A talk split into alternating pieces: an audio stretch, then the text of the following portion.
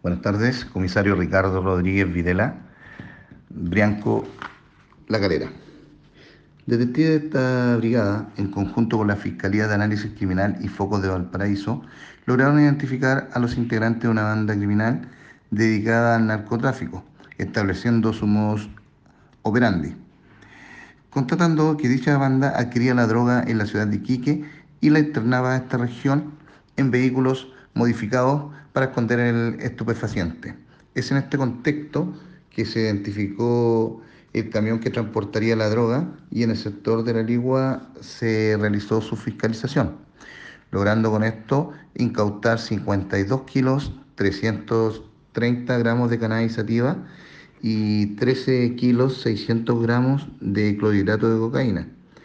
impidiendo con esto actuar la comercialización de más de 79.500 dosis de droga, afectando las ganancias total de los imputados en más de 530 millones de pesos. Con este procedimiento se logró la detención del líder de la banda y de dos de sus brazos operativos.